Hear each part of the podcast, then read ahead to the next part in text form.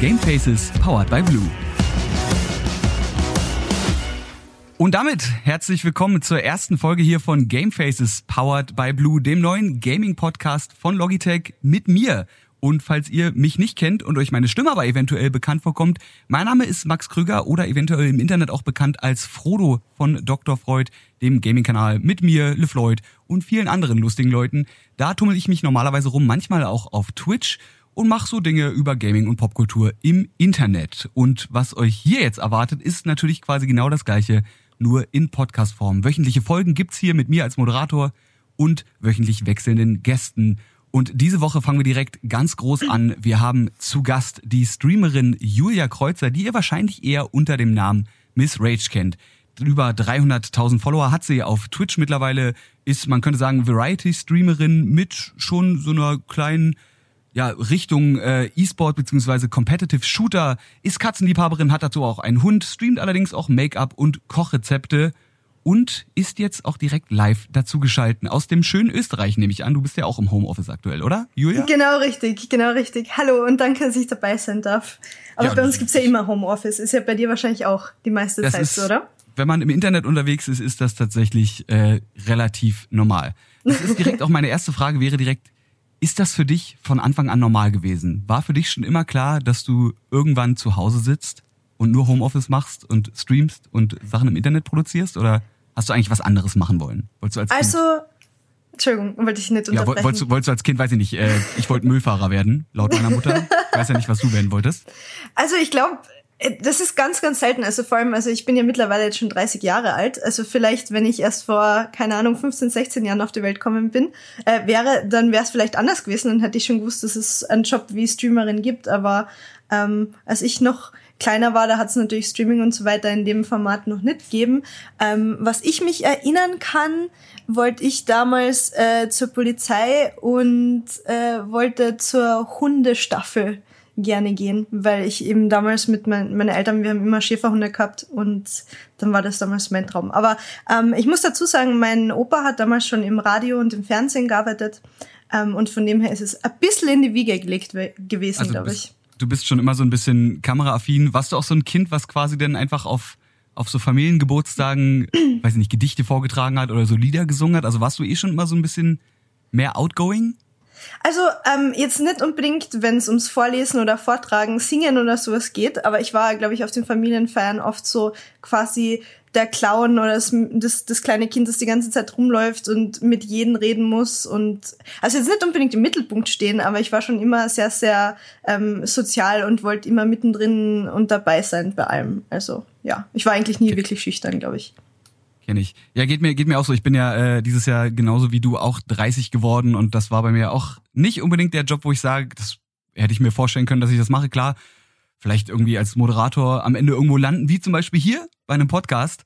Aber ich bin da auch eher reingerutscht. Wie war denn das bei dir? Bist du, hast du jemanden gesehen und gesagt, oh, das könnte ich mir auch vorstellen? Ich meine, du machst das ja seit sieben, sieben Jahren. Gab es damals schon irgendjemanden, wo du gesagt hast, oh, das, das finde ich interessant, könnte ich mir auch vorstellen? Oder hattest du Freunde, die gesagt haben, ey Julia, warum streamst du eigentlich nicht? Oder wie ist das bei dir passiert? Also ähm, bei mir war das eigentlich so, ich bin relativ früh zu Twitch gekommen, also als Zuschauer jetzt. Also ich bin, ich habe glaube ich gerade angefangen, wo sie quasi so von ähm, Justin TV auf mhm. Twitch gewechselt haben. Und mir haben das damals äh, Freunde, mit denen ich, ich zum, was habe ich damals gespielt? Ich glaube entweder League of Legends oder World of Warcraft. Und meine Kumpels haben mir das damals geze äh, gezeigt. Und äh, ich glaube, ich habe gerade gewechselt von World of Warcraft auf League of Legends. Und da habe ich dann den Streamer Phantom Lord äh, angefangen zuzuschauen und ähm, ja, irgendwie hat sich das dann so entwickelt, dass ein Kumpel von mir hat, glaube ich, eine neue Internetverbindung gekriegt oder so. Und der hat jetzt gesagt, oh ja, der wird sich jetzt auch äh, OBS runterladen und er wird jetzt auch einmal versuchen zu streamen. Und dann bin ich draufgekommen, dass ich eigentlich die gleiche Internetleitung habe wie er. Und dann habe ich mir gedacht, naja, wenn ich eh schon da sitze und spiele, äh, dann kann ich gleichzeitig auch noch den Stream daneben anwerfen. Und für mich war es damals auch so, also ich bin halt ähm, aus Österreich, Klagenfurt, und bei uns hat's ganz ehrlich nicht so viele Leute geben in der Umgebung, die halt auch gezockt haben. Und bei uns war es dann oft so, dass wir dann einfach zu wenig Leute zum Zocken waren und dann halt immer Randoms dabei gehabt haben. Und ich habe das dann quasi als äh, richtig gute Chance für uns gefunden, ähm, neue Freunde, also quasi neue Kumpels zum Zocken zu finden. Also das war's eigentlich für mich. Also ich, wo ich angefangen habe, ich habe nie drüber nachgedacht, boah ja, ich fange jetzt an zu streamen und äh, werde da berühmt und mache da Geld damit. Also absolut gar nicht. Für mich ist es da wirklich nur drum gegangen, dass ich äh, neue Freunde zum Zocken finde. Ich glaube, das war damals jetzt auch noch nicht so möglich wie heutzutage, damit einen Lebensunterhalt und zum Teil auch wirklich sehr gut zu verdienen. Ich finde es lustig, dass du sagst, dass quasi der Beweggrund für dich äh, mit dem Stream anzufangen war, dass du gemerkt hast, jemand anderes, der gesagt hat, oh, ich probiere das jetzt einfach, hat dieselbe oder die gleiche Internetleitung wie du und du sagst, ja, dann warum eigentlich nicht? Also wenn ich stabiles Internet habe, was ja für die meisten Streamer so das Wichtigste überhaupt ist, ähm, dann fange ich an zu streamen. Finde ich tatsächlich irgendwie, irgendwie ein bisschen unterhaltsam, das einfach so als Grund zu nehmen. Aber es ist schön zu wissen, es gibt ja doch heutzutage eine ganze Menge Leute, die diesen Job, sei es äh, Influencer, YouTube-Star, TikTok-Star, Streamer, nur anfangen, weil man merkt, äh, da kann man berühmt und reich mit werden, was jetzt auch nicht immer so der Fall ist. Ich meine, natürlich ist es irgendwo ein Job und äh, ich glaube, wir haben auch alle so ein bisschen den Drang, irgendwie im Mittelpunkt zu stehen oder auch mit Leuten zu reden oder Leute zu entertainen. Aber das ist ja per se jetzt auch nichts Schlechtes. Genau, genau, auf jeden Fall. Also ich glaube, so wie du sagst, es kommt halt auch wirklich drauf an, wann man anfängt. Also vor sieben Jahren, wie gesagt, da waren vielleicht eine Handvoll Leute, die wirklich ähm, Geld damit oder genug Geld damit verdient haben, dass sie das Vollzeit machen können. Also keine Ahnung, a Phantom Lord, a Lyric, a Soda Poppin oder sowas. Aber ich glaube, ähm, in dem Ausmaß, wie es jetzt mittlerweile möglich ist, auch ähm, in der in der Bandbreite einfach, wie viele Leute es gibt, die wirklich von von Streaming und Social Media und so weiter leben, das war halt einfach, ich sage mal, vor sieben Jahren ähm, auf jeden Fall nicht so möglich in in zumindest nicht in dieser ähm, ähm, Reichweite quasi wo ich gerade schon angesprochen habe, dass das ja auch nicht quasi, sondern einfach wirklich auch ein Job ist. Ähm, und du lustigerweise gesagt hast, du hast dir erst vorstellen können, zur Polizei zu gehen, was ja ein Job ist, bei dem man schon eine relativ fixe Routine hat und einen relativ geplanten Tagesablauf. Wie ist denn das bei dir? Weil es ist ja mal, es gibt ja mal dieses Klischee des, des äh, YouTube- oder Internetstars, oder oh, er steht um 10 Uhr morgens auf und dann trinkt er erstmal drei Stunden Kaffee und dann äh, macht er kurz ein Video und dann chillt er den ganzen Tag und fliegt irgendwann in Urlaub. Hast du, einen, hast du einen festen Tagesablauf? Meine, du hast ja wahrscheinlich auch einen, einen relativ fixen Streamplan, auch wenn man natürlich als Selbstständige immer die Möglichkeit hat, irgendwie doch ein bisschen flexibler zu arbeiten. Aber wie sieht denn so ein, so ein Durchschnittstag aus bei dir? Jetzt nicht unbedingt deine letzte Woche, aber so, wenn du sagst, das wäre so eine Woche, die kommt häufiger mal vor oder ein Tag. Mhm, natürlich. Also ähm, so wie du sagst, also ich glaube, ich ich sehe es ja oft bei äh, Kollegen, dass eben Leute ganz äh, verwirrte Sleeping Schedules oder Work Schedules haben, also quasi so, so wie du sagst, den ganzen Tag schlafen, die ganze Nacht durchzocken und streamen, ähm, ist bei mir persönlich absolut nicht der Fall. Also ähm, ich war schon immer ein sehr organisierter Mensch und für mich sind Tagesabläufe, äh, Habits einfach sehr, sehr wichtig. Wir haben vorher ähm, vom Podcast auch schon mal ganz kurz über Mental Health und so weiter geredet. Ähm, und für mich ist es einfach wichtig, mehr oder weniger einen geregelten ähm, Tagesablauf zu haben. Also ich bin jetzt niemand, der sich einen Wecker stellt und jeden Tag, keine Ahnung, um 4.30 Uhr aufsteht und anfängt zu hasseln und zwei Stunden ins Gym zu gehen oder so. Absolut nicht. Aber ähm, meine innere Uhr weckt mich jeden Tag so zwischen sieben und acht auf. Ähm, wie du vorher schon gesagt hast, ich habe drei Katzen, ich habe einen Hund, ich habe einen, also ich tue total gern im Garten arbeiten, also äh, keine Ahnung, von, von meine Riesenrosen, die drei Meter hoch sind und keine Ahnung was. Ähm, also ich habe da eigentlich sehr, sehr viele Sachen, um die ich mich kümmern muss, rund um einen Stream rundrum. Das heißt, ähm, am Vormittag äh, kümmere ich mich ums Haus, ich koche äh, fürs Mittag und am Abend vor, ich kümmere mich um den Hund, gehe mit dem Hund spazieren. Wenn ich mich ähm, mit Freunden treffen will, das habe ich halt vorher, ähm, vor einigen Jahren, wo ich angefangen habe, sehr vernachlässigt, dass ich zum Beispiel wirklich ähm, meine Zeit für meine Freunde genommen habe. Entschuldigung, der Hund im Hintergrund. Ist, ist okay. Ich glaube, das ist das, was, was in den Homeoffices am besten ist. In jedem Zoom, Skype oder Discord-Call. Sobald irgendwo ein Tier hinten reinrennt, alle ruhig, Kamera genau. auf und, und, alle sind happy. Wir haben es genau. jetzt natürlich leider genau. nur als Ton, aber wir stellen uns jetzt einfach den süßesten Hund überhaupt vor und dann ist alles wieder. Alles genau, genau, genau, das war der Hund. Na, auf jeden Fall. Ähm, und von dem her, also Vormittag bis ähm, Mittag eins zwei ähm, küm kümmere ich mich eigentlich um meinen ganzen Papierkram, Haus, äh, Essen, Tiere, äh, Privatleben, Freunde und so weiter. Und in einem Normalfall fange ich meistens um so circa 14 Uhr an zu streamen. Also ich habe keine fixen Streamzeiten, aber 14 Uhr ist so quasi die Zeit, mit der man äh, rechnen kann, dass ich live gehe. Und wenn es um die Tage geht, dass ich stream jede Woche sechs Tage die Woche, wobei Montag jede Woche mein freier Tag ist. Und wenn ich sage freier Tag, ist wahrscheinlich bei dir auch nicht viel anders.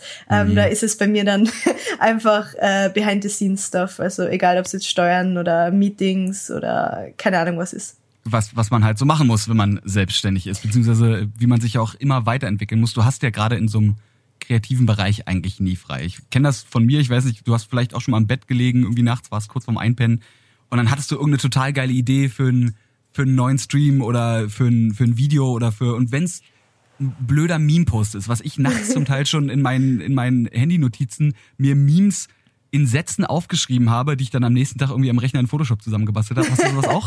ja, natürlich. Also ich bin, ich bin ein bisschen oldschool. Also ich habe natürlich auch mein Handy mit Notepad und so weiter. Aber ich habe legit in jedem einzelnen Raum, also so wie du sagst, im Nachtkästchen, am Tisch, ich habe überall Notizbücher rumliegen. Also ich habe sicher fünf Notizbücher in jedem Raum. Das sobald ich eine Idee habe oder ein To-Do, was ich ja nicht vergessen darf, schreibe ich mir sofort in meine fünf Notizbücher und Handy rein. Also bin ich sehr ähnlich wie du ist ja auch wichtig, sich irgendwie immer neu zu erfinden. Bei dir ist es ja so, du bist ja quasi Variety-Streamerin. Also du streamst natürlich äh, so, so Dauerbrenner wie ein CSGO oder jetzt auch ein, ein Valorant, aber eben auch äh, machst du Just Chatting-Streams, du machst Make-up-Streams, du machst Kochrezepte, du streamst Assassin's Creed Odyssey. Wie ist das für dich? Äh, achtest du aktiv drauf, immer zu überlegen, was du als nächstes machst? Oder bist du in einem Flow, wo du sagst, es läuft ganz gut und bis jetzt sind dir die neuen Ideen immer noch so gekommen, dass du nicht auf Krampf sagen musstest, ah, was, was mache ich jetzt, was muss ich jetzt in der Zukunft machen, weil es halt aktuell einfach noch gut genug so läuft, wie es ist? Hm. Also ich muss sagen, mittlerweile bin ich sehr froh, dass ich mich als Variety-Streamer bezeichnen kann. Aber ich glaube, das hat auch erst dieses Jahr so wirklich angefangen, muss ich ganz ehrlich zugeben. Also ich habe ähm, angefangen eben mit League of Legends jahrelang, habe dann den, den Switch gemacht von League of Legends zu Counter-Strike, only eigentlich bis Ende letzten Jahres. Also so wie du schon gesagt hast, ich habe halt letztes Jahr dann angefangen, Kochstreams zu machen. Das war für mich einfach ähm, wie soll ich sagen, ich meine, du kennst wahrscheinlich eh selbst, wenn du ein gewisses Spiel, also so wie Counter-Strike habe ich jetzt was, fünf Jahre, sechs Jahre, also wirklich fast jeden Tag sechs bis acht Stunden gespielt, äh, beziehungsweise sechs Tage die Woche. Und das war dann irgendwann einmal zu viel. Und ähm, meine Community weiß, also gerade so auf Instagram und so weiter, da teile ich halt mehr so äh, mein Real Life sagen wir mal. Mhm. Und die wissen halt einfach kochen, garteln, äh, alles was irgendwie kreativ ist, äh, Make-up, wie auch immer, ist halt ein riesengroßes Hobby und ähm, die waren immer total daran interessiert, was ich auf Instagram koche und ob ich das Rezept teilen kann. Und deshalb habe ich dann letztes Jahr irgendwann einmal angefangen mit den Kochstreams. Also quasi, dass es dann nur noch, nur noch fünfmal die Woche ähm, quasi Gaming-Streams gibt und einmal die Woche die Koch-Streams. Das war für mich dann schon eine richtig, richtig große Erleichterung, wenn es darum geht, ähm, sowas wie Burnout. Also ich denke mal, du produzierst ja deinen Content auch schon sehr, sehr lange und hast sicher auch schon Momente gehabt, ähm, wo du einfach gesagt hast, boah, jetzt, jetzt wird's einmal zu viel.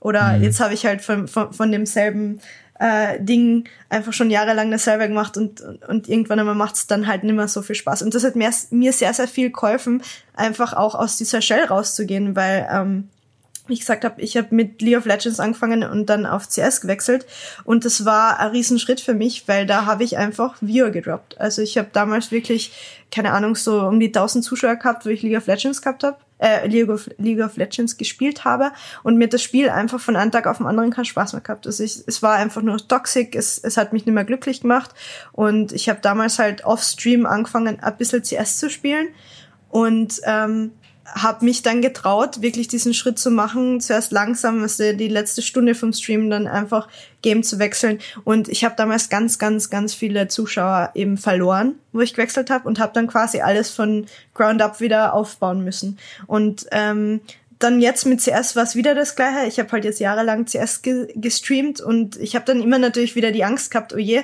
letztes Mal, wo ich Spiele gewechselt habe, habe ich sehr, sehr viel von meiner Community verloren. Ähm, wenn ich das jetzt wieder mache, so wie gesagt, das ist nicht so, dass ich Counter-Strike nicht mehr mag, aber es ist halt nichts mehr, was ich einfach sechs Tage die Woche, äh, acht Stunden am Tag spielen möchte. Und ja, ist man ähm, halt auch übersättigt, ne? Genau, genau so ist es. Ähm, und so wie du vorher schon schön gesagt hast, man will sich ja auch immer wieder neu erfinden. Man möchte ja auch der Community neue Sachen bieten. Und als Mensch, wir entwickeln sich, wir entwickeln uns ja halt auch immer weiter. Und ähm, ich mag nicht mehr die gleichen Sachen, die ich vor fünf Jahren gemocht habe. Das ist, glaube ich, ganz normal. Ähm, und dann habe ich eben angefangen mit den Kochstreams, am Make-up-Stream hier und da reinkaut. Dann eben Anfang des Jahres mit ähm, Project A slash äh, Valorant habe ich eben die Chance gehabt, dass ich da wirklich von der Alpha slash Beta schon dabei und involviert war. Da habe ich dann wieder schön den, den quasi den Übergang von CS auf Valorant und Back and Forth quasi gehabt. Und seit eigentlich seit dieser ganzen Corona-Zeit und so weiter, habe ich mich wirklich getraut, mehr und mehr Spiele zu spielen. Und ich muss sagen, ähm, dass ich so gutes Feedback bekommen habe, dass ich jetzt wirklich von dieser Angst weggekommen bin von, oh, ich kann nichts anderes machen, außer äh, Competitive Shooter spielen, weil ich habe halt vorher auch einmal ähm, Competitive CSGO in der Frauenszene gespielt, auch relativ ähm, erfolgreich. Und ähm, für mich war dann halt immer so, okay, die Erwartungshaltung meiner Zuschauer ist, ich muss einen Shooter spielen und ich muss in dem Shooter ähm, überdurchschnittlich gut sein. Also besser als jetzt der Hansi und der Peter, die mir jeden Tag zuschauen, weil sonst schauen mir die Leute nicht zu. Ähm, und von dieser Angst einfach wegzukommen, einfach zu sagen, so wie du gerade vorher auch schon erwähnt hast, äh, Assassin's Creed ist was ich ich habe noch nie, also ich habe am Stream echt ganz ganz selten einmal Solo äh, Player Games gespielt und ich habe mich jetzt getraut, das Spiel zu spielen. Ich habe, glaube ich, in den letzten zwei Wochen irgendwie 50 oder 60 Stunden in ein Solo-Player-Game und ich habe sowas davor noch nie gestreamt und ich verliere mich da drin und der Community ähm, gefällt's einfach und ich könnte wirklich nicht glücklicher darüber sein. Hast du denn sowas auch äh, zumindest privat gespielt? Weil, wie gesagt, wenn du halt im Stream nur ein Spiel spielst, du hast es schon gesagt, wenn man dann spontan keinen Bock mehr hat auf das Spiel, sei es, weil sich die Community im Spiel verändert, sei es, weil es, es kann ja bei Spielen wie, wie League zum Beispiel auch einfach ein Patch sein, wo man sagt, ich habe jetzt einfach keinen Bock mehr auf den Patch. Ne? Bei Overwatch zum Beispiel ganz groß die Doppelschildmeter, wo die Leute einfach sagen, ich will das nicht mehr spielen, muss aber, weil ich halt ein Overwatch-Only-Streamer bin. Und dann hast du halt einfach ein Problem, wenn du dich auf ein Spiel committest in dem Moment. Ähm, hast du aber dann zumindest in deiner Freizeit schon andere Spiele gespielt oder warst du komplett übersättigt mit Videospielen, wenn du eh schon sechs Tage die Woche oder fünf Tage die Woche sechs bis acht Stunden Counter-Strike Competitive auch noch, was ja nochmal ein bisschen anstrengender ist, als einfach so casual vor sich hinzudaddeln spielst, dass du dann sagst, jetzt brauche ich in meiner Freizeit nicht noch irgendwie was spielen oder ich spiele in meiner Freizeit nur noch irgendwie ein bisschen, weiß ich nicht, Hearthstone am Handy oder irgendwas Entspanntes, was man halt wirklich so nebenbei daddeln kann? Oder spielst du dann trotzdem noch irgendwie, dass du sagst, oh, ich habe jetzt aber hier irgendein Story-Game, was ich nicht on Stream spiele, aber wo ich auch nochmal offline fünf Stunden die Woche oder am Tag reinstecke? Also ich muss ehrlich sein, leider gar nicht. Also ich habe wirklich vor allem die, die fünf bis sechs Jahre, die ich jetzt, äh, oder ja, fünf Jahre CS gespielt habe, ich habe nebenher halt auch noch im Team gespielt. Das heißt, ich habe jeden Tag ähm, sechs Stunden CS gestreamt und dann haben wir, glaube ich, vier Tage die Woche, manchmal fünf Tage die Woche, dann noch vier Stunden am Abend noch mal CSGO-Training gehabt. Also ich war dann wirklich an meinen freien Tagen einfach nur froh, wenn ich nimmer vom PC hab sitzen müssen und irgendwas spielen äh, hab müssen. Also ich habe, ich glaube, das Einzige, was ich in den letzten Jahren wirklich so nebenher wirklich in meiner Freizeit gespielt habe, war ähm, Animal Crossing auf der Switch, die jetzt äh, eben dieses Jahr rausgekommen mhm. ist, und ein bisschen TFD daneben. Aber sonst so Story Games oder sowas, ich kann mich nicht erinnern, dass ich mich einmal hingesetzt habe und länger als eine halbe Stunde oder so am PC noch irgendwas offstream gespielt habe. Also absolut gar nicht. Und das ist eben das, was für mich jetzt dieses Jahr so befreiend war, dass so wie du sagst, egal ob es jetzt die Shield Meta in Overwatch ist oder keine Ahnung ähm, der Orb Nerf in CS oder äh, ein neuer Jungle Nerf, äh, ein neuer äh, Jungle Patch Change äh, in League of Legends oder was auch immer es ist, wenn du dann einfach keinen Bock mehr drauf hast und einfach sagst, so, ähm, Jungs, wir haben jetzt heute, keine Ahnung, zwei Stunden Valorant gespielt, jetzt habe ich aber keinen Bock mehr, weil ich äh, wegen den Random Mates getiltet bin. Jetzt möchte ich gern zu äh, Assassin's Creed switchen und du kannst das machen und du musst irgendwie nicht die Angst davor haben, dass dein Chat dich komplett äh, fertig macht und sagt, nein, jetzt schaue ich dir aber nimmer zu, weil ähm, du spielst keinen Competitive Shooter mehr. Also das ist schon richtig, richtig gut. Also für mich äh, vor allem mental ganz, ganz, ganz wichtig gewesen, dass ich den Change gemacht habe. Ist, glaube ich, auch wichtig, dass man die, die Zuschauer, also den, den Consumer quasi einfach auch ein bisschen umerzieht. Ich meine, natürlich kann es auch sein, dass Leute sagen, ey, sorry, Assassin's Creed habe ich schon gespielt oder will ich noch spielen oder das interessiert mich einfach nicht. Aber dann kann man ja gehen. Aber man muss ja dann nicht toxisch werden oder, oder irgendwie rumflamen und sagen so, äh, nee, wenn du jetzt keinen Competitive Shooter mehr spielst, finde ich alles scheiße. Sondern äh, es ist schön zu sehen, dass die Twitch-Community in großen Teilen auch so entspannt und cool ist, dass sie sagen, vollkommen okay, ich kenne das von mir, ich bin auch manchmal tiltet, da habe ich keinen Bock mehr und ich guck dir lieber zu, wie du ein Spiel spielst und ich meine, du bist ja auch eine Persönlichkeit. Du bist ja nicht nur irgendwie ein Klumpen Fleisch, der da sitzt und eine Maus und eine Tastatur bedient und auf dem Bildschirm passieren dann die krassen flashy Plays, sondern du bist ja auch eine Persönlichkeit, die darüber hinaus mit dem Chat interagiert, die vielleicht einfach ein paar persönliche Anekdoten erzählt oder einfach so einen Charakter hat, wo man gerne zuguckt und wo man sich vielleicht einfach irgendwie als Zuschauer so ein bisschen drin verlieren kann, so in dieser, in dieser Online-Welt. Und wenn du das dann halt in einem Spiel machst, äh, sei es dann eben zum Beispiel in Assassin's Creed, wo man einfach merkt, okay, da hat, äh, da hat die Julia jetzt Bock drauf und das ist irgendwie viel angenehmer, als wenn sie sich jetzt noch durch die nächsten drei Matches Valorant durchquält und nochmal irgendwie einen hat, der nicht im Voice-Chat ist und nochmal einen, der die ganze Zeit nur throwt oder flamed. Ähm, Finde ich das wichtig, dass man die Leute quasi dazu bringt, das auch zu akzeptieren. Ja, auf jeden Fall. Also stimme ich dir total zu. Also man hat natürlich immer so Leute dabei, die einen wirklich nur zuschauen. Also ich sage jetzt, es ist sicher nie nur das Game. Es ist ja immer die, Kom die Kombination quasi aus Charakter ähm, und Gameplay, denke ich einmal. Also für die meisten Menschen. Also ich habe auf jeden Fall, also mir würden jetzt äh, from the top of my head quasi zwei, drei Leute einfallen, die wirklich jeden Tag da waren und mir immer zugeschaut haben. Und die sind wirklich einfach, weil sie das Spiel zum Beispiel, wo ich auf Valorant geswitcht habe, von CS auf Valorant, sie mögen Valorant nicht, sind dann halt nicht mehr aufgetaucht. So wie du sagst, das sind dann halt gewisse Menschen, die dann weg sind. Natürlich ist es schade drum, aber das zeigt dir dann auch nur wieder, okay, wenn du mir nur wegen dieser einen Kombination zuschaust, dann ist es auch ein Zuschauer, der wird mir nicht wirklich abgehen. Ähm, ich weiß nicht, ob das äh, Sinn für dich macht. Aber ähm, ja, schon, schon. Ja, und ähm, das andere muss ich halt auch sagen, also gerade du als Content Creator wirst es auch sicher nachvollziehen können. Wenn du ein Spiel spielst und du hast da dran einfach in dem Moment keinen Spaß und du zwingst dich quasi nur die, die Zeit äh, eben runterzukriegen, äh, da ist der Content auch automatisch schlechter. Wenn ich jetzt, keine Ahnung, mich zwinge, dann noch zwei Matches Valorant zu spielen und da wirklich nur noch reintilte und, und ähm, schlechte Laune habe, klar, hier und da, wenn ich dann rumschreie, wird das für, für die Leute lustig sein. Aber im Endeffekt, wenn ich dann auf, ähm, keine Ahnung, Assassin's Creed ähm, Wechsel und wir haben da zum Beispiel die Quest, wer am meisten Snoo Snoop bekommt, ähm, so in die Richtung. ich dann, ich, ich habe das, äh, ich habe das schon gesehen. Der genau, genau, also da, genau der Counter wird höher ähm, und wir da einfach rumblödeln und du da einfach an Spaß hast, dann dann ist der Content automatisch besser. Die Leute haben mehr Spaß und man sieht's, also bei mir persönlich, man sieht's halt einfach auch an den an den an den Zahlen einfach. Wenn ich einen guten Stream habe, wenn ich einen Spaß habe, schauen mir automatisch mehr Leute, die Leute schauen dir länger zu, äh, die Stimmung in, im Chat ist besser, als wenn ich mir mich hinsetze und etwas mache, was mir selbst keinen Spaß macht. Also das, das war halt einfach auch äh, äh, ähm, Lesson, die ich selbst habe ähm, lernen müssen. Also wenn ich Spaß habe, hat der, der Chat Spaß. Wenn ich keinen Spaß habe, dann ähm, wird es nach einer Zeit für den Chat auch nicht mehr lustig sein. Ich finde, da hat man jetzt an einem relativ aktuellen Beispiel auch gesehen, dass man nicht unbedingt nur gut sein muss in Videospielen, um entertaining zu sein. Äh, ich, ich, denke, du weißt ganz genau, was Natürlich. ich meine, wenn ich äh, Fall Guys und Tim the Tatman sage. Tim, ja. Der eigentlich schon dafür bekannt ist, dass er jetzt in, in gewissen Shootern gar nicht mal so schlecht ist. Und dann aber in so einem Spiel wie Fall Guys, was er eigentlich vom Spielprinzip super simpel ist, einfach ums Verrecken nicht gewinnt. Und daraus eine Meme wird, und das so groß wird, dass selbst der offizielle Twitter-Account von ESPN, nicht der E-Sport-Account, sondern der offizielle ESPN-Twitter-Account, also das größte Sport-Network aus Amerika mit 37 Millionen Twitter-Followern, am Ende dann einen Tweet absetzt, wenn er doch endlich sein erstes Game gewonnen hat.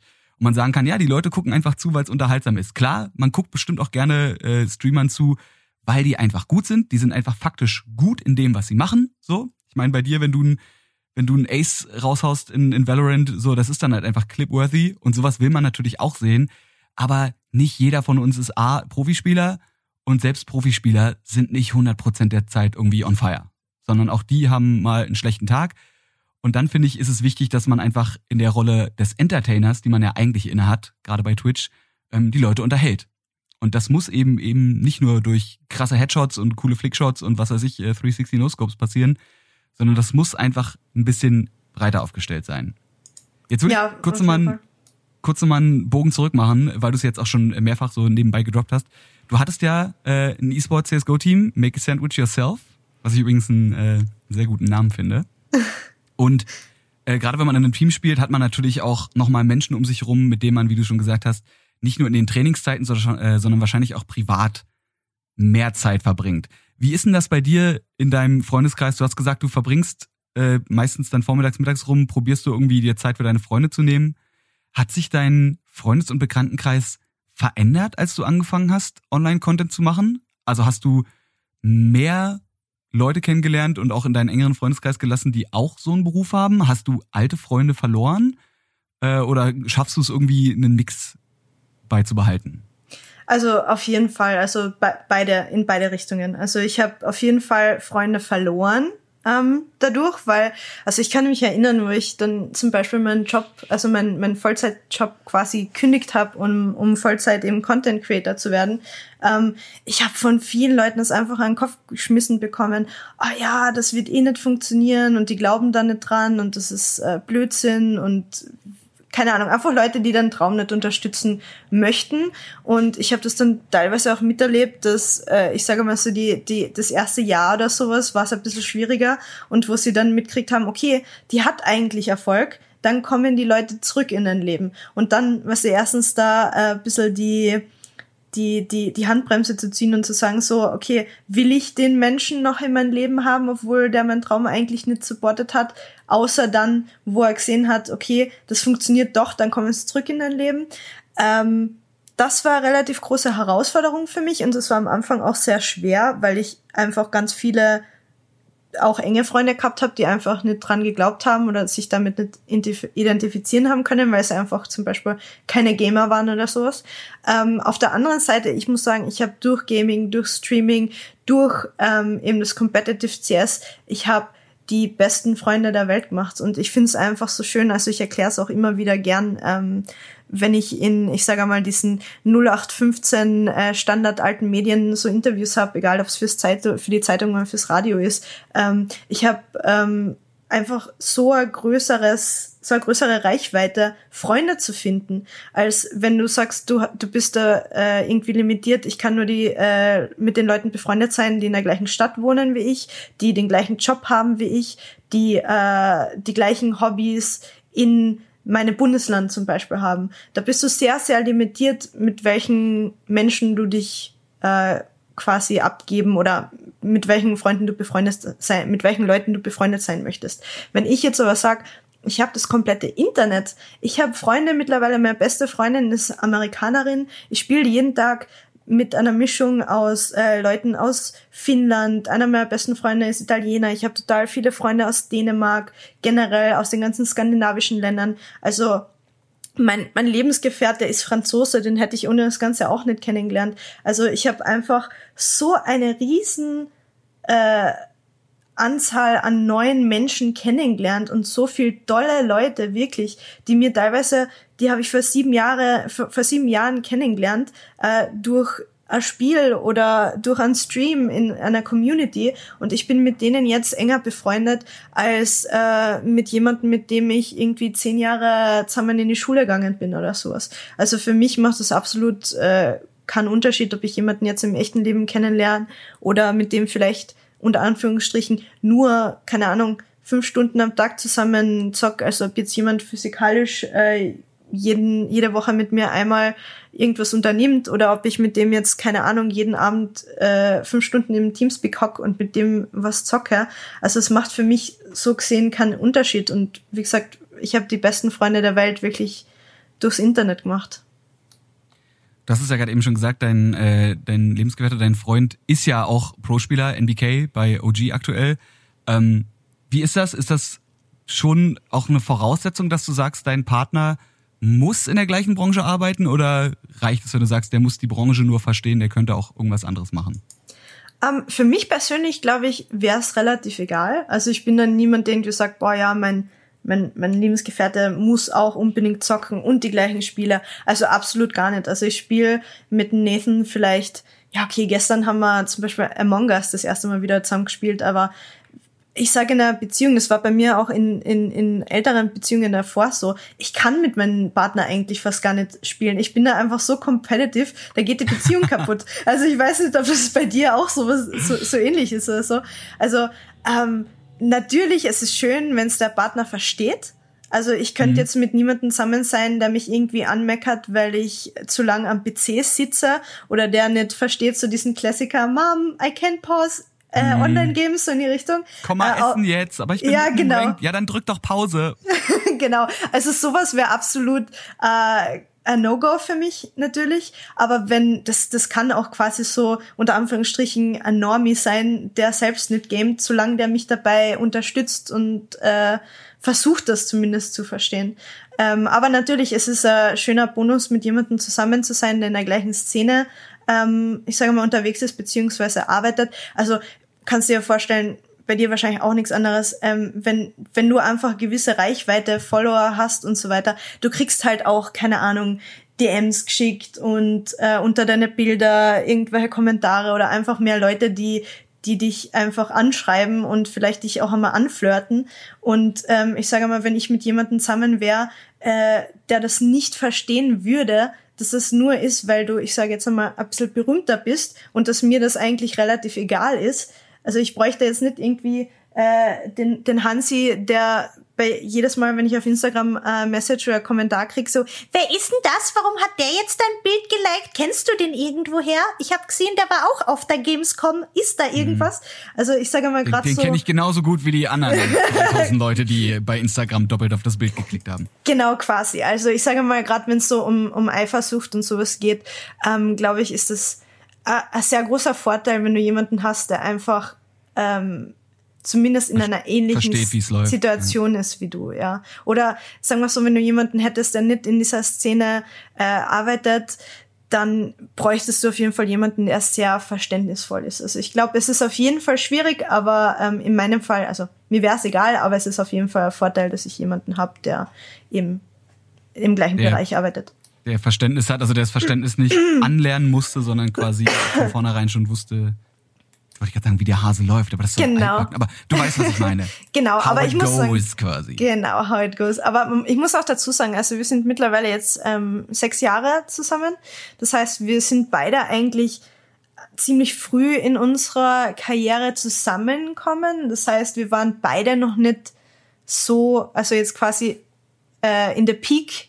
Mhm. Also das ist alles quasi mit uns mitgewachsen und deshalb war das irgendwie alles immer ganz natürlich und war nie wirklich ein Problem für uns. Das, das ist nice. Ähm, da habe ich mich gefragt, ob du, wenn es um das Thema Freunde geht, hast du Freunde aus der, ich sag jetzt mal, alten Zeit, aus der Zeit vor Twitch, die auch angefangen haben, äh, Twitch zu streamen und eventuell bekannter geworden sind, dass du quasi sagen kannst, du hast die, weiß ich nicht, nachgeholt oder inspiriert oder die haben gemerkt, so, ey, das könnte ich auch machen. Und wo du jetzt sagst, alte Freunde äh, sind tatsächlich auch in dein neues Leben nicht nur mitgekommen als Freunde, die dich supporten, sondern können quasi sogar in diese Welt mit eintauchen, weil sie auch den Schritt gemacht haben? Ähm, also jetzt, jetzt direkt richtig enge Freunde, Freunde, jetzt nicht unbedingt, aber ich ähm, kenne total viele, die relativ early in, also Freunde, ja schon Freunde, aber ähm, jetzt nicht irgendwie so realer Freunde, was mit denen ich jede Woche essen gehe oder sowas. Aber ich kenne ähm, einige die quasi ganz früh in meinem Stream drin waren und echt großer Teil von der Community teilweise auch waren oder oft zumindest den Stream angeschaut haben, die mittlerweile auch selbst streamen und sehr erfolgreich sind. Zum Beispiel die Shoyoka, kennst du vielleicht? Ähm, die hat eben vor. Google einfach ah, ich, Genau, schau mal, es ist auch eine österreichische Streamerin, die ist mittlerweile, hat die mich schon äh, überholt, zumindest was die ganzen Viewerzahlen und so weiter angeht. Ähm, also die hat zum Beispiel, was ich mich erinnern kann, wirklich von Jahren, vor Jahren äh, immer gesubbt, die war in der Community drin und so weiter und die ist jetzt selber erfolgreicher als ich. Also ähm, von dem her richtig, richtig schön zu sehen. Aber das ist jetzt, wie gesagt, das ist nicht irgendwie so ein, ein Real-Life-Freund, der vorher Normie war und jetzt irgendwie äh, zum Twitch-Star gewesen äh, geworden ist. Also die war natürlich vorher schon Zockerin, die war halt der Zuschauerin und die ist jetzt mittlerweile halt äh, selbst große Streamerin. Und da habe ich natürlich mehrere aus meiner Community, die quasi, also lustigerweise, weil wir gerade über Tim the Tatman geredet haben, ich habe vor sechs Jahren ähm, mit dem Tim zusammen gespielt. Ich habe Tim damals einmal graded, da war ich noch ein bisschen größer vom Streamen her. Da hat der Tim, glaube ich, 30 Zuschauer gehabt. Und wir wow. haben damals, wir haben damals noch was gehabt, das hat geheißen der Chair Rate.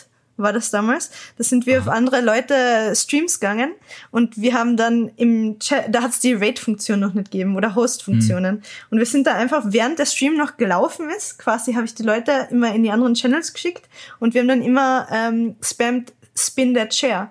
Und das haben wir so lange gemacht, bis derjenige sich auf seinen Stuhl gedreht hat. Ähm, und da haben wir dann irgendwann so einmal zufällig den Tim gefunden und der hat dann mich auch angeschaut. Also wie halt mein Stream ausschaut, quasi live. Und dann hat er gesagt, Julia, Julia, ähm, wenn ich jetzt, äh, was muss ich machen, damit du mit mir gemeinsam äh, spielst oder sowas?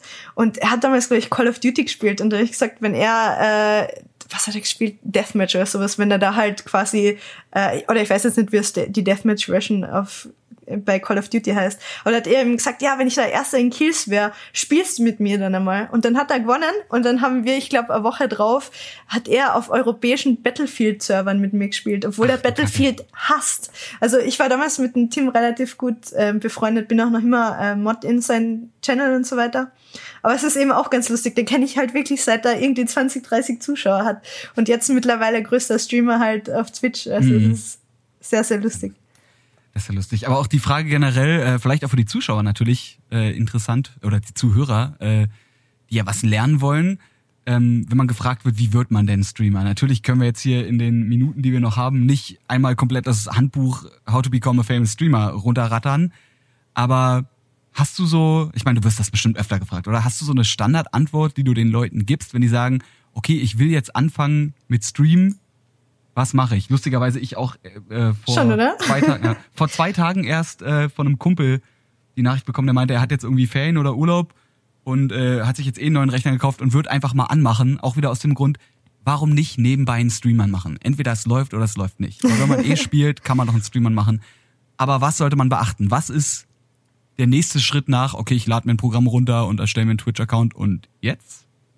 Also ich glaube, das ist, jeder gibt andere ähm, äh, Tipps natürlich. Also von, von meiner Seite aus, also ich bin absolut gegen diese Leute, die sich, kennst wahrscheinlich eh, oh, Frodo, ich habe mir jetzt da an 3000 Euro PC gekauft und äh, keine Ahnung, äh, DSLR-Kamera als Webcam umfunktioniert und ich habe mir die Nanoleaves um 300 Euro hinten raufgeklebt, dass der Hintergrund anschaut und jetzt fange ich erst an zu streamen. Also ich finde generell die Idee, dass man sich zuerst Equipment kauft und Tausende von Euro und dann anfängt zu streamen und dann irgendwie frustriert wird, weil es vielleicht nicht funktioniert, das ist einfach der falsche Weg von meiner Seite aus. Also wo ich dann damals angefangen habe, ich habe einen Aldi-PC gehabt und ich glaube, kennst du diese Aldi-Gaming-PCs, die sie so alle paar Monate ich, immer rausbringen? Ich weiß nicht genau, wie sie aussehen, aber man hat natürlich die, die Wortkombination Aldi und Gaming-PC, da hat man schon eine Vorstellung. Genau, genau. Also das war damals mein erster PC. Ich habe so einen 600 Euro Aldi Gaming PC gehabt und ich habe damals, glaube ich,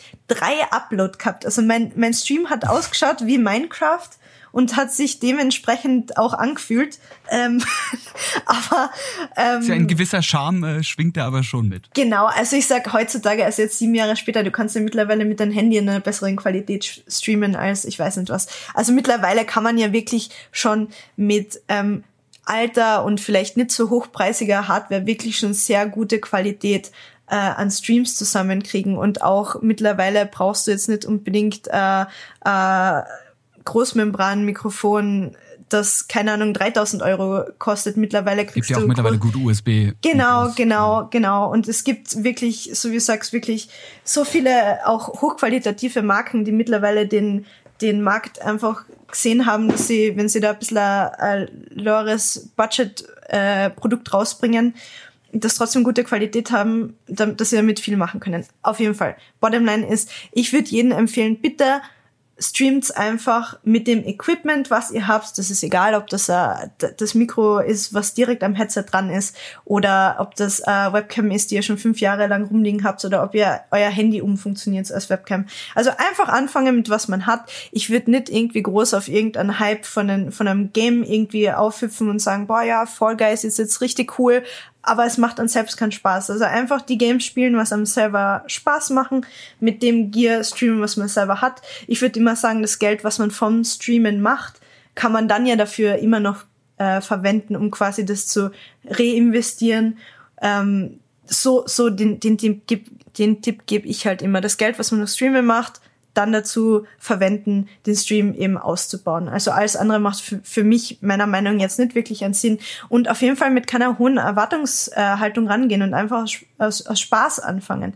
Also, weil so, so wie du ja selbst auch weißt, mittlerweile will jeder Influencer werden, jeder will Streamer werden. Äh, der Markt ist einfach so überflutet, wenn man sich das anschaut. Das ist bei mir genau das Gleiche. Also ich will jetzt nicht sagen, das ist, weil der Markt überflutet ist. Kann genauso auch sein, wenn mein Content nicht mehr so gut ist wie vorher. Aber es ist einfach, so eine Marktüberflutung, da sind so viele Leute, die denselben Traum haben und das Gleiche machen will.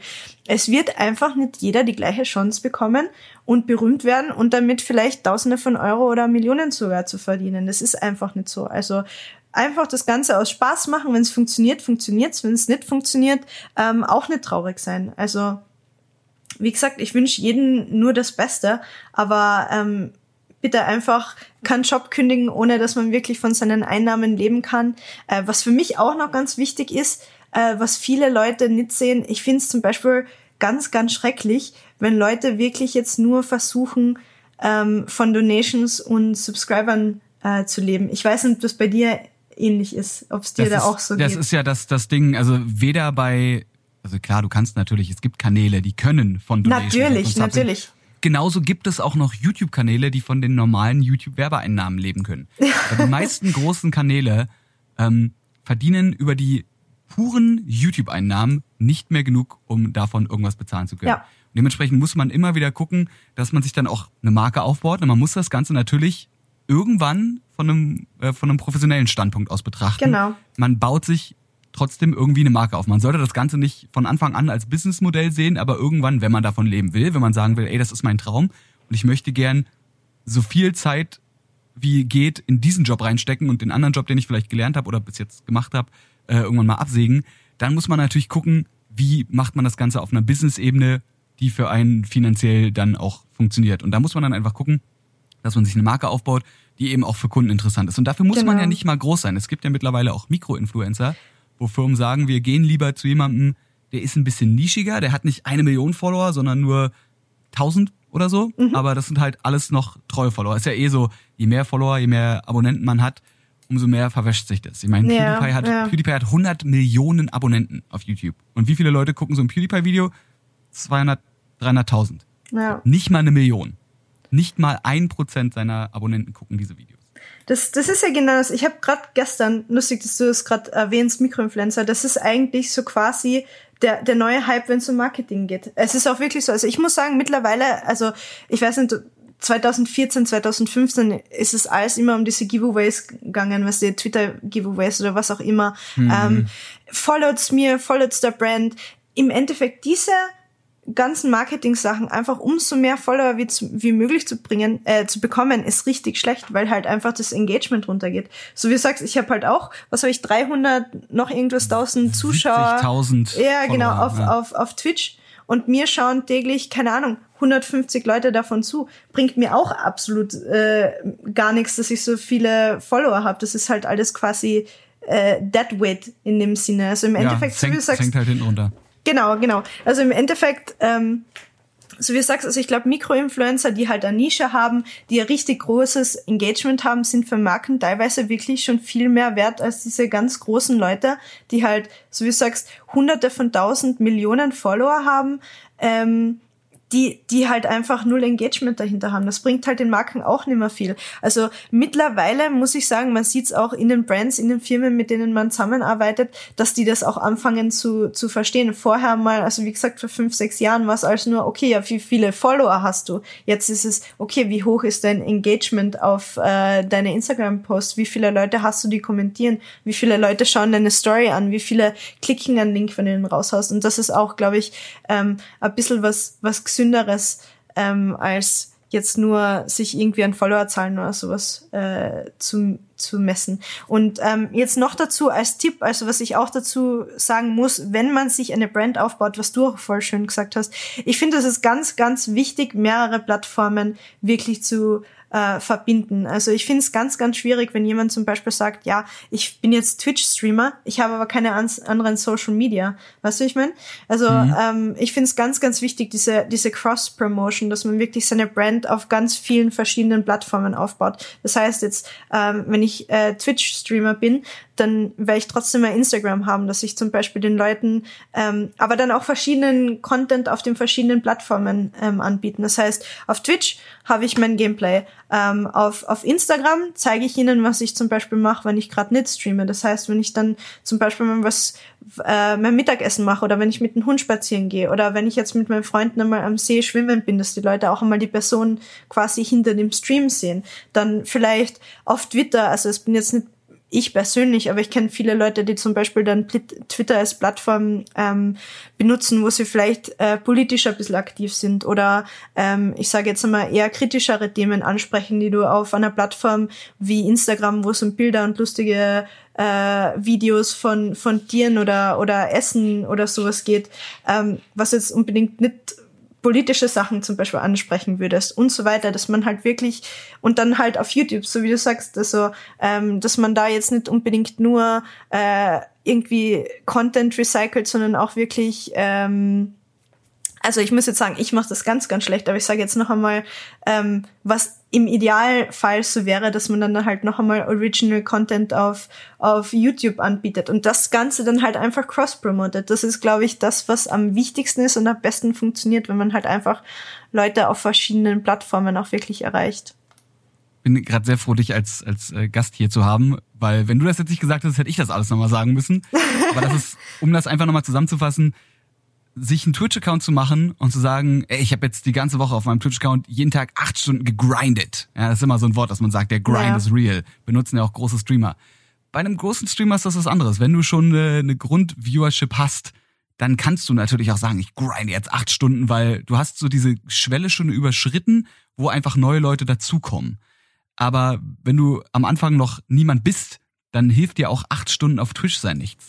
Dann genau, guck lieber, ja wie du qualitativ hochwertig einen 3-Stunden-Stream machst und investier die anderen 5 Stunden darin. Und wenn es erstmal, ich meine, Recycle, äh, Content Recycling äh, ist ein bisschen kritisch, aber wenn es ein Highlight-Video ist, wenn ja, genau, also halt kurzes, das, das ist doch schon genau. das, das ist doch schon das Einfachste. Also in deinem Fall zum Beispiel, du machst eine Compilation, die fünf geilsten Aces, die ich in Valorant mit Waffe XY gemacht habe. Genau, genau. Die haust du auf YouTube. YouTube hat dann nochmal andere Algorithmen. Das Video trendet. Leute sehen das Video, weil sie sich generell gern Highlight-Videos angucken, sehen, oh, Miss Rage, okay, oh, krasses Play. Sehen dann, ach, die hat ja auch einen Twitch-Account und kommen dann auf Twitch. Weil wie sollen die Leute sonst auf deinen Twitch-Account kommen? Es gibt so genau. viele Twitch-Accounts. Warum sollten die Leute ausgerechnet deinen Twitch-Account finden? Genau. Wenn du den nicht irgendwie noch woanders streust. Und ich. Und natürlich. Ja, Entschuldigung.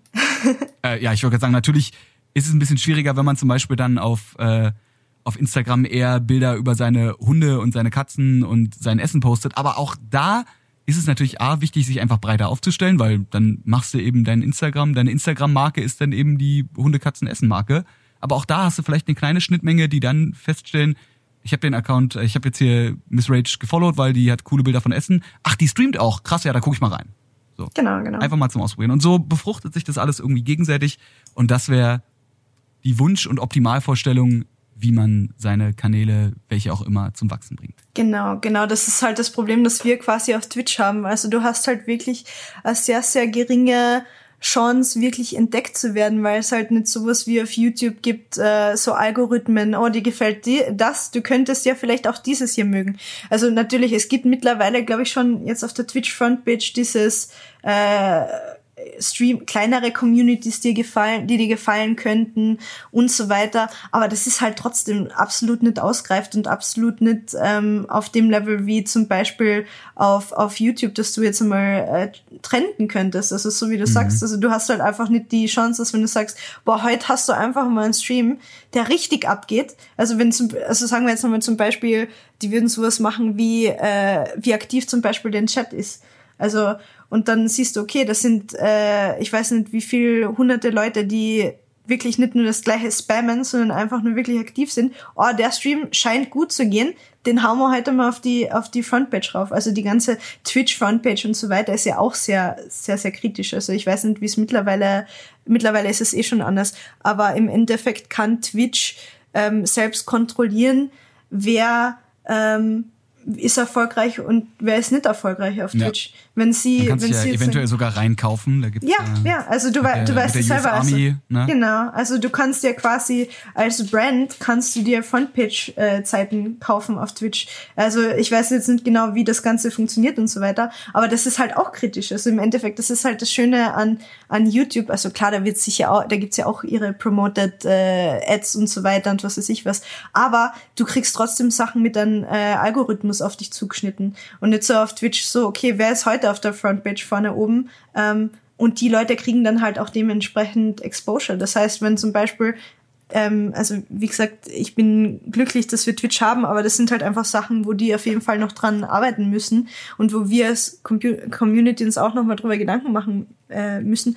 Weil sagen wir mal, wir haben das ja auch schon gesehen, teilweise wie Leute geshadowbanned werden zum Beispiel auf, Mhm. auf Twitch, wo du dann einfach die, die Namen nicht mehr findest. Also du musst wirklich die, die URA, also die, die volle Den Adresse Link eingeben. aktiv, ja. Genau, um zum Beispiel die zu finden. Und da, dass es da keine Regeln oder irgendwas dahinter gibt, ist halt schwierig, sagen wir so. Aber Es ja, eher- das ist es halt ist nicht einfach. leicht. Ja, auf jeden auf Fall, auf jeden. Fall. Aber Deshalb, dafür, wie gesagt, Cross-Plattformen. Ja, genau. Wenn man es geschafft hat, dann ist es doch durchaus ein Job, den man gerne machen könnte. Äh, vielleicht als letzte Frage, wie lange kannst du dir vorstellen, machst du das noch? Was meinst du, ist deine Zukunft? Willst du irgendwann mal hinter die Kulissen treten oder suchst du dir dann einfach irgendwas anderes, wo du sagst, hier kannst du weiterhin noch äh, Miss Rage sein und deine, ist ja keine, keine Online-Person, aber einfach weiterhin Miss Rage im Internet sein und Content woanders produzieren? Würdest du einfach irgendwann wechseln, wenn es andere Plattformen gäbe oder würdest du dann sagen, nee, okay, dann mach ich lieber was ganz anderes?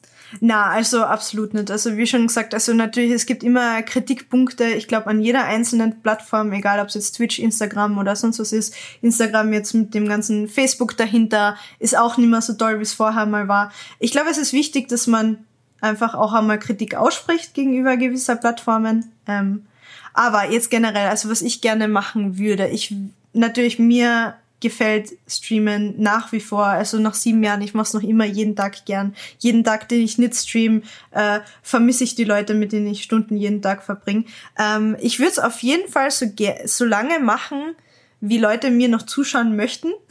Also wenn wenn es den Leuten noch taugt, wenn ich 60, 70 bin und äh, denen gefällt Gibt's das noch auch? immer. Ja, natürlich. Also die Marmeladenoma ist, glaube ich, das, das beste Beispiel, oder? Also wenn Ja. ich später mal äh, Marmeladenoma bin und äh, gute Nachtgeschichten vorlesen, dann bin ich da, darüber sehr, sehr glücklich, zum Beispiel. Ja, oder du, oder du bleibst einfach, es gibt doch, wie heißt denn dieses Team? Es gibt doch so ein E-Sport-Team, was die nur aus Schweden. Rentnern, Ja, ja, ja, genau. nur aus Rentnern bestehen und Genau. trotzdem noch auf Köpfe klicken, wo ich mir denke, das könnte ich mit meinen, das hätte ich mit 20 nicht hingekriegt. So. Genau. Aber ähm, ich muss sagen, also wenn es jetzt um, um, um mich persönlich geht, also ich helfe total vielen Leuten ganz, ganz gerne mit, wenn es um Sponsorships und so weiter geht. Also ähm, ich muss dazu sagen, ich habe einen relativ guten ähm, Background, wenn es ums Verhandeln von Verträgen geht und so weiter, weil ich habe vorher im Einkauf in einem ganz einem großen Automobilkonzern gearbeitet. Das heißt, ich habe eigentlich nichts anderes gemacht als Verträge äh, verhandelt und ich glaube, eines der größten Probleme bei uns in der in der Szene ist, egal ob es jetzt Streamer, E-Sportler oder sowas ist, das sind oft sehr sehr junge Menschen, die ähm, von der Business-Seite von dem Ganzen einfach absolut keine Ahnung haben, was sie wert sind, dass wenn sie einen Vertrag vorgelegt bekommen, dass sie den einfach blind unterschreiben müssen, sondern dass sie auch einfach sagen können, okay, da steht jetzt drinnen, ich muss jede Woche, keine Ahnung, mindestens 40 Stunden streamen. Ähm, dass das da nicht drin stehen muss oder dass du, keine Ahnung, äh, in einen Vertrag nicht für fünf Mäuse, die du jedes Monat äh, vergiveawayen darfst, äh, dafür nicht der ganze Brand hergeben musst. Also ähm, was ich halt sehr, sehr gerne machen würde und was ich mittlerweile für Freunde ähm, schon sehr gerne mache, ähm, ist einfach so Talent, Talentmanagement und einfach äh, Brands und Talents quasi zusammenbringen und einfach versuchen, dass wirklich äh, beide Seiten faire Deals bekommen und keiner ausgebeutet wird, egal ob es jetzt die Brand ist oder eben der, der Content Creator. Das ist was, was mir ganz, ganz viel Spaß macht, was ich nebenher schon mache, was ich mir vorstellen kann, was ich später mal vielleicht mehr machen würde, wenn ich vom Streamen vielleicht ein bisschen ähm, zurücktreten würde. Aber ich könnte mir jetzt nie vorstellen, gar nicht mehr zu streamen. Aber zum Beispiel, ich sage, keine Ahnung, äh, wenn man vielleicht später mal Kinder hat, dass ich am Vormittag zum Beispiel nur noch vier Stunden streamen kann, statt jeden Tag acht Stunden. Also sowas, sowas könnte ich mir recht gut vorstellen.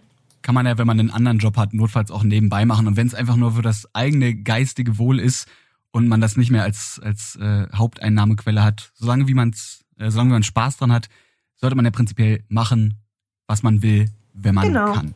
Aber äh, ja, das klingt doch, das klingt doch ganz ordentlich, äh, wie Henno jetzt sagen würde, Ehre, ja, dich quasi, dich quasi für die kleinen Streamer oder auch großen Streamer, die vielleicht einfach wirklich vom Business überhaupt keinen Plan haben, einzusetzen, weil ich meine, die Diskussion hatten wir vor tausend Das Jahren ist schrecklich. schon mit Das ist Unge. schrecklich. Das gibt's, das gibt's überall. Also das gibt's in jeder Branche, wo es irgendwie mit Entertainment zu tun hat, dass Leute über den Tisch gezogen werden. Ja. Äh, und ich finde, da muss es mehr Leute geben, sich, äh, die sich dafür einsetzen, dass das eben nicht passiert. Und da ist es ja umso besser, wenn man jemanden wie dich hat, die jetzt seit, wie gesagt, über sieben Jahren in dem Business ist und halt auch wirklich weiß, wie es abläuft. Die guten, die schlechten Seiten kennt und prinzipiell alle Seiten. Genau. So, und jetzt äh, kommen wir auf die Seite vom Skript, die die letzte ist hier. Nee, wir sind nämlich schon ein bisschen drüber über die Zeit, aber so Es tut mir halt. leid, es tut mir leid, Nee, wenn ich, ich- ich, ich, hole immer so weit aus, es Problem. tut mir leid. Äh, wir haben ja an sich keine richtig fixen Zeiten hier, aber ähm, es ist halt, wenn man einen guten Gast hat, dann kann man sich auch einfach mal ein bisschen verschnacken. Und ich Oh. finde, das war jetzt so ein Stream, den kann man, glaube ich, ganz entspannt nebenbei hören, hat dich als Person kennengelernt, hat den Job äh, der Streamerin als Person kennengelernt, hat mal so ein bisschen Einblicke bekommen, wie das Ganze ablief. Vielleicht ein, zwei, ja, vielleicht jetzt nicht die, die super krassen Tipps, womit jetzt jeder losgehen kann und sofort der nächste Twitch-Star wird. Aber man hat halt ein Gefühl dafür gekriegt, wie der Job so funktioniert, auf was man sich so einlassen muss ähm, und wie man eventuell anfangen könnte. So, und das finde ich ist eigentlich eine, eine ganz coole Insight. Ja, falls ihr jetzt also Bock habt auf mehr Twitch, dann würde ich sagen, lasst auf jeden Fall ein Follow da bei twitch.tv slash, äh, slash missrage. Haben wir natürlich auch alles in den Show Notes verlinkt. Alles, was wir hier bequatschen, ist da für euch nochmal zum Nachlesen. Und falls ihr Bock auf mehr Logitech Gaming Podcasts habt, dann schaltet doch auch nächste Woche wieder ein. Dann als Gast habe ich da Dorian Gore, den Founder und Chef von Level Berlin, quasi der neuen Gaming-Oase hier in der Mutterstadt. Ja, Julia, Miss Rage, ich sag vielen, vielen Dank, dass du dabei warst. Danke, dass ich dabei wir, sein hab äh, dürfen. Ja. Wir sehen uns doch bestimmt hoffentlich mal gegenseitig in unseren Twitch-Chats wieder. Ja, Das sehr gern. Sehr angenehm. Na dann, entspannten Tag. Viel Erfolg noch auf Twitch und äh, Danke dir kuschel, auch. deine, kuschel alle deine Tiere von mir. Mach ich. Schönen Tag Danke. noch. Tschüss. Ciao. So, und wie gesagt, auch an euch vielen Dank fürs Zuhören. Nächste Woche geht's weiter und ich sag dann jetzt äh, schönen Tag noch. Bis denn.